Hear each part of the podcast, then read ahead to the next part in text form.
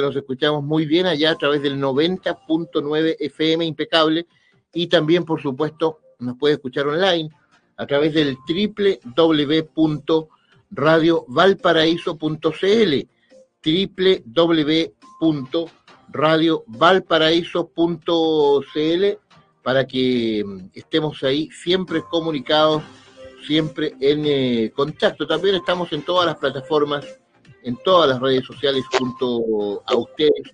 Allí, allí aparece ya eh, en el video, usted nos puede ver en Facebook como Radio Valparaíso, búsquenos, están ahí todas las transmisiones de este y todos los programas de Radio Valparaíso. Pedro Huichalaf, ¿cómo estás, eh, Pedro? Un gusto saludarte. Muy buenos días, Mauricio. Buenos días, Pablo. Recién está tratando de ingresar, tuve un pequeño problema técnico, pero aquí estamos, como todos los días lunes, conversando estos temas. Así que gracias por la invitación. Muchas gracias. Sí, Pablo, adelante. Pedro, este tema de la estafa por cambio de chip y multas contra empresas de telecomunicaciones de España, ¿se puede suscitar en Chile también?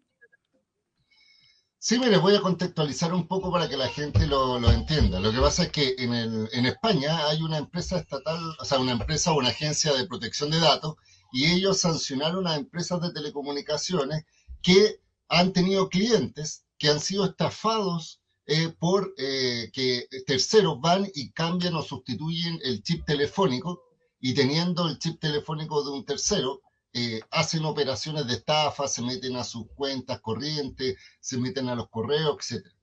Eso ocurre acá en Chile también. Es decir, han, habido casos de gente que saca un carnet de identidad duplicado, le roban, van a la compañía, sacan un duplicado y, y empiezan a hacer estos temas.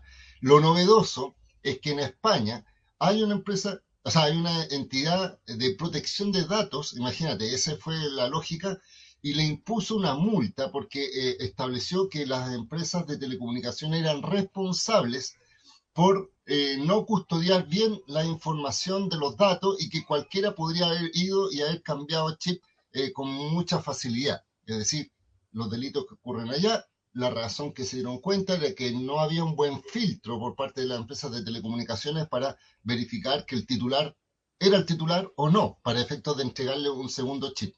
En el caso de Chile, eh, no existe esa figura de la empresa eh, o, de la organización que establece multa por eh, sanción por, por datos personales, pero sí ocurre esos delitos. Y lamentablemente, y hay que decirlo, acá en Chile, cuando hay ese tipo de delitos, las empresas de telecomunicaciones se lavan las manos y no asumen ninguna responsabilidad. A pesar de que uno dice, oye, le entregaron un chip a otra persona que no era yo, y dice, sí, pero vinieron con una cédula o lo hicieron de otra forma, e incluso han habido algunos casos donde funcionarios de empresas de telecomunicaciones han sido corresponsables y están siendo investigados por este tipo de cosas.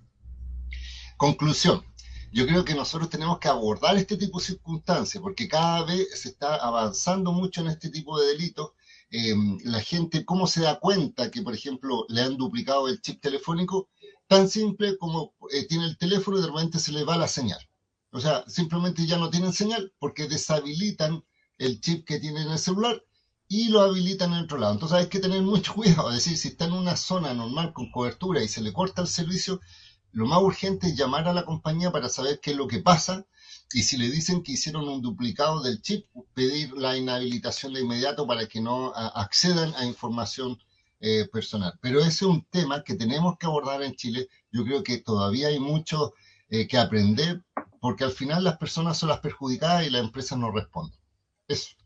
Claro que sí. Oye, eh, ¿cuál es el nombre técnico de, de este tema?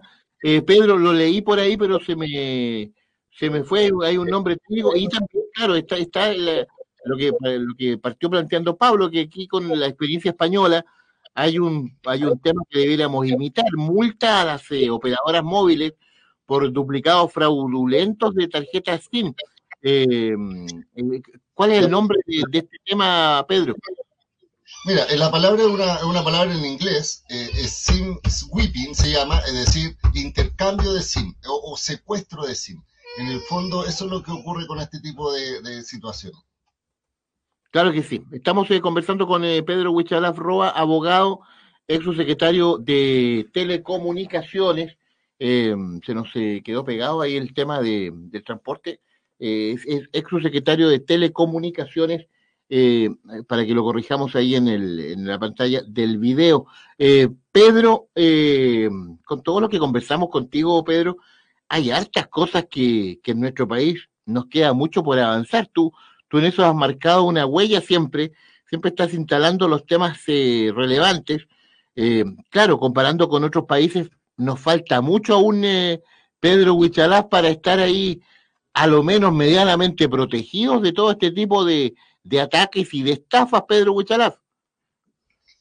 O sea, lo que pasa es que es cosa de mirar lo que está ocurriendo hacia afuera, lo que está pasando en otros países y lo que está ocurriendo en nuestro país para darnos cuenta que efectivamente en materia, por ejemplo, de ciberseguridad está cada vez más eh, presente eh, estos tipos de delitos y además el tema, por ejemplo, de protección de seguridad nacional. Eh, estos son temas muy relevantes. Imagínate que en España recientemente el gobierno español definió que además, además de las políticas de seguridad nacional, como por ejemplo el tema de, la guerra eh, eh, hacia afuera, por ejemplo, además de la inmigración, habían tres elementos nuevos que estaban incorporando dentro de esta nueva capa de eh, asuntos públicos de gobierno, que es el cambio climático, por un lado, por otro lado era la ciberseguridad y en tercer lugar las fake news. Y si uno se da cuenta, acá en Chile, todo estamos concentrados en el tema de migración, también en temas probablemente de defensa, pero cuando pensamos en seguridad pública, ni se nos ocurre pensar, por ejemplo, en temas de ciberseguridad o, por ejemplo, la fake news. Entonces, yo creo que estos fenómenos eh, que son mundiales y que hacen que los países más desarrollados lo tengan en consideración, eh, falta aquí en Chile esa sensibilidad. Yo creo que con este cambio de administración, obviamente va a haber un cambio de mirada, esto esperamos, porque obviamente estamos mucho más expuestos tanto como lo decíamos en el caso anterior, a persona individual, pero también a nivel internacional, a, nivel como país. De hecho, hay muchas noticias de ciberataques en, en distintos países que generan efectos en la población y esto ya no pasa por un mundo privado. Es decir, ya no es tan solo que la empresa se tiene que cuidar para efectos de tener medidas de protección, por ejemplo, de ataque informático, de problemas en su abastecimiento, sino que también tiene que haber una mirada país porque al final afectan a los ciudadanos.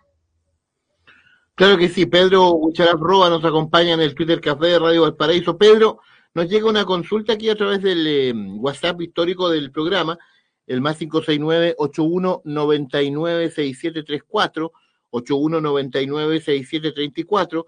Ella es Bernie Saavedra, quien saludamos, nos escribe desde Villa Dulce, dice, buenos días, Twitter Café, un gusto de saludarles nuevamente.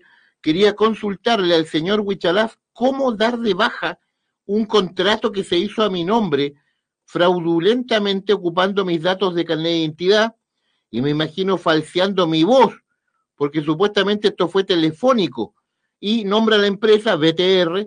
Em, pregunta que yo me imagino que le debe pasar a Bernie y a otras tantas personas, ¿eh, Pedro? O sea, sí, efectivamente este tipo de, circunstancias ocurre. De hecho, es más común de lo que uno cree. Y uno dice, ¿por qué razón un tercero suplantará la identidad para sacar una, para abrir un, servicio? Y es porque, por ejemplo, lo instalan en, algunas casas, algunas poblaciones, que, por ejemplo, imagínate que alguien se toma una casa y para no salir como titular, suplanta identidad de un tercero y le ponen el servicio en su casa y después cuando van a reclamar, él dice, no, aquí llegó la compañía y me puso el servicio y yo no tengo nada que ver.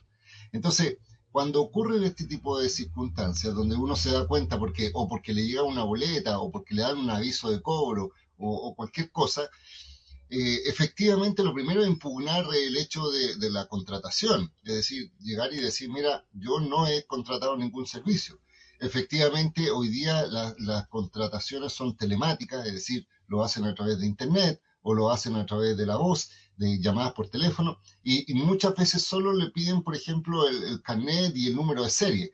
Y hay que tener mucho cuidado porque uno expone muchas veces sus documentos. Por ejemplo, cuando uno va a una notaría, sacan copia de nuestro carnet, lo dejan en registros públicos y cualquiera puede llegar y empezar a mirar. O, por ejemplo, si uno va a un edificio público o corporativo y le piden el carnet y lo retienen, muchas veces se puede obtener información de esa forma y se genera esto. ¿Cuál es la reacción que debería tener la auditora o cualquiera que pasa por esta circunstancia, de inmediato eh, llamar a la compañía y dar de baja, o sea, primero negar la contratación y exigir dar de baja el servicio, porque en definitiva eh, eso paraliza cualquier, cualquier gasto si es que queda en duda de si uno o no contrató. Si la empresa no resuelve esto, es decir, dice, no, yo, usted tiene que igual seguir pagando porque estaba un servicio contratado a su nombre, hacer la denuncia por estafa o suplantación de identidad ante la API, pero también eh, presentar un reclamo en la Subsecretaría de Telecomunicaciones, porque es deber de la empresa verificar la identidad digital cuando lo hace a través de las plataformas digitales de una persona para poder celebrar contratos como Esa eh, es mi, eh, mi recomendación para este tipo de circunstancias. Correcto, ahí está entonces la respuesta para lo que nos consulta Bernie desde Villa Dulce, complejo tema, suplantación de identidad, contrata el nombre de una persona, en fin, hay que tener pero muchísimo cuidado con este tema. Eh, hay un tema internacional, se informa, Pedro, que uno de los mayores proveedores de combustible en Alemania ha sufrido un ciberataque y todos los sistemas de carga y descarga en tanques se encuentran eh, paralizados. Tú también estás opinando sobre este tema en las redes sociales. Eh, en fin, hay un amplio espectro de problemáticas de seguridad en esta materia, Pedro Huichalaf.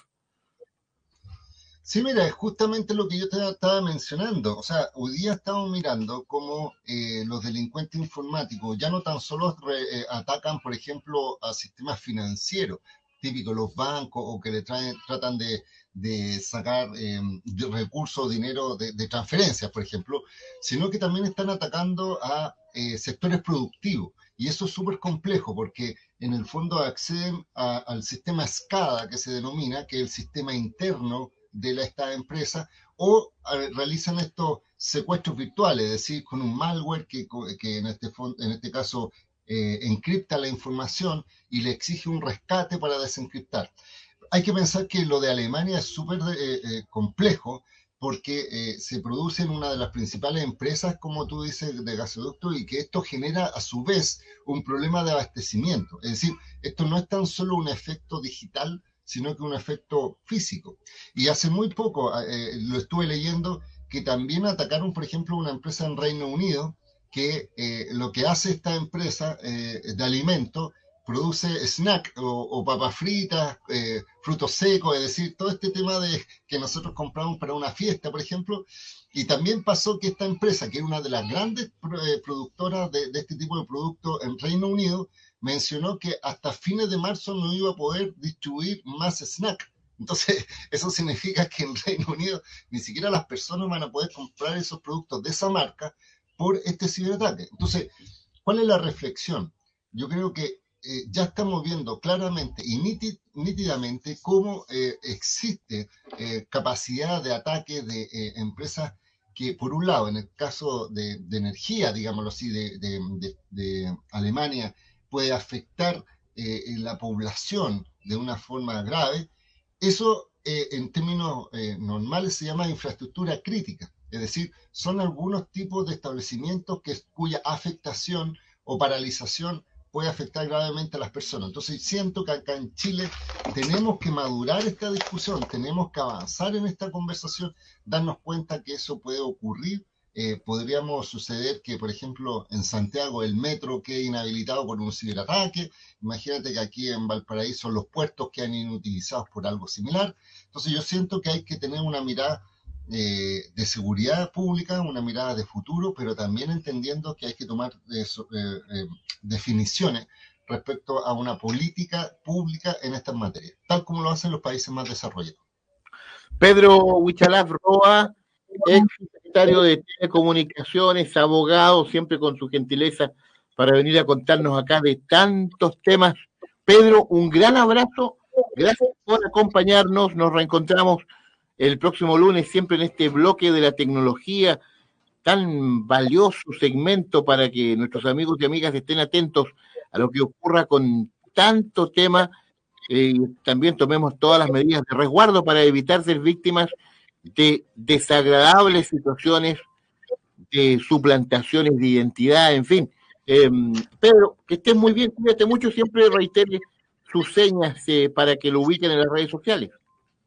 Sí, muchas gracias por la invitación y claro, arroba Huichalaf, tanto en Twitter, Facebook e Instagram.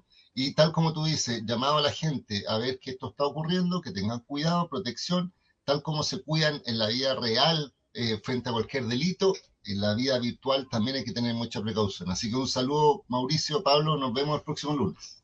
Hasta pronto, cuídate mucho, Pedro Huichalaf. Nos acompaña en el Twitter Café de Radio Valparaíso.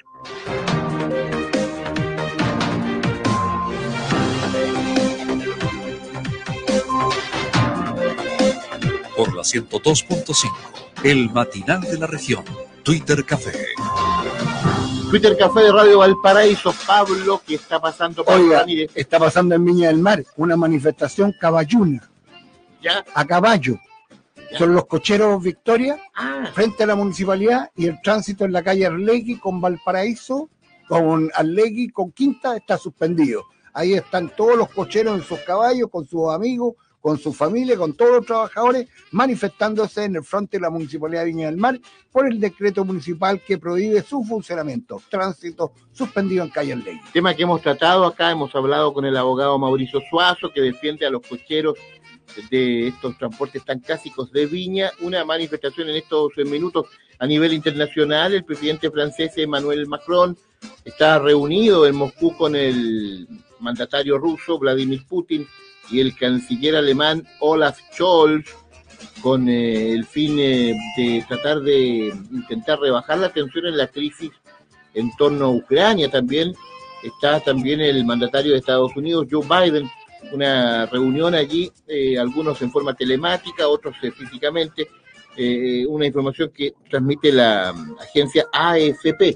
Twitter Café, los acompañamos en Radio Valparaíso, nos vamos. Gracias Mauricio Muñoz en la sala de control. Siga junto a la sintonía de Radio Valparaíso, ya vienen las noticias de la hora con el departamento de prensa. Nos reencontramos mañana a las 9 a.m. en otro Twitter Café de Radio Valparaíso. Un gran abrazo. Cuídense mucho. Chao, Pablo. Que Chao, chao, hasta mañana. Hasta pronto.